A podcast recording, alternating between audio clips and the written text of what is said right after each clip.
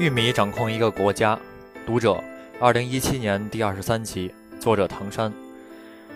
中美洲的原住民常将自己称为玉米人，他们是世界上最早的玉米培育者，至今仍以玉米为主粮。他们认为玉米的生命已融入自己的血液中。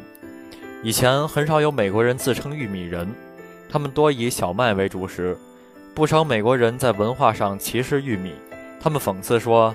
吃什么像什么，挖苦中美洲人像长着脚的玉米，冥顽不灵。但是现在美国人的餐桌上，玉米已成为主角儿。玉米以两种方式挤上餐桌：一是肉牛、奶牛、肉鸡多用玉米喂养；二是糖浆、淀粉、食物色素、食物添加剂等多来自玉米。表面上看，美国人充分利用了玉米，但反过来看，玉米也成功掌控了美国人。在美国人的帮助下，玉米占据着最多的良田，将其他农作物压倒。玉米能赢，主要因其产量大、生产周期短、适应能力强。一般来说，某种农产品产量过高，必导致其价格下跌，农民弃种，视为市场理性。然而，在资本干预下，美国政府以防止饥荒为由，不断为种植玉米提供补贴，从而刺激农民种植。如果玉米价格持续下滑，可由政府保底，因此农民们不愿意冒险转产，结果落入奇怪的循环中：玉米价格越低，农民种的越多，农民也变得越穷。大量廉价的玉米破坏了环境。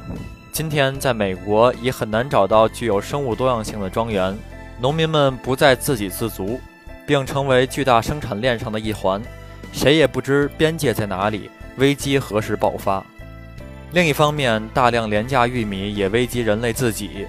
牛本来是吃草的，如今只能吃玉米，如此产出的牛肉成为不健康食品，易引发心血管疾病。再从玉米到牛肉的流水线中，牛被聚集到牛的城市中，为防止疾病传播，它们的体内被注射各种抗生素，这些抗生素又以牛排为载体进入美国人的体内，在资本的助力下。美国人成为了不折不扣的玉米人，这很像《黑客帝国》中的场景。在工业化伪装下，人们已看不到谁在主宰自己。在资本加玉米的联盟中，还有一个问题，即人的胃口有限，只能依靠每年百分之一的人口自然增长，而这怎么能让华尔街满意呢？于是，资本鼓励人们暴饮暴食，快餐店推出各种大份餐。肥胖成为美国的流行病，于是资本又开始关注人吃了不会发胖的新食材，如抗性淀粉及难以消化的淀粉。饮食变成了满足食欲的游戏，靠越来越多的加工，越来越多的创新，食品市场保持着繁荣。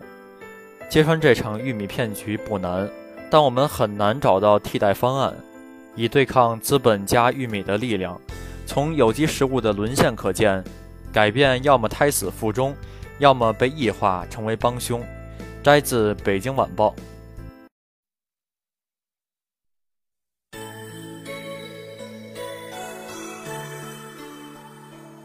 您刚刚收听到的是《读者》，由静夜星火演播。如果您喜欢这篇文章，不要忘记点击订阅和喜欢。您的鼓励就是星火进步最大的动力。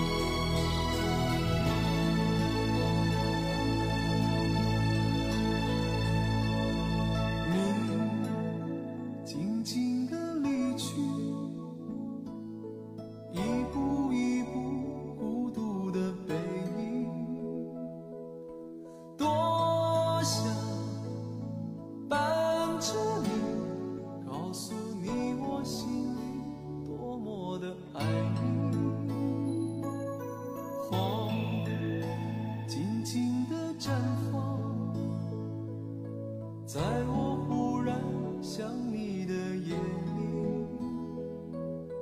多想告诉你其实你一直都是我的奇迹。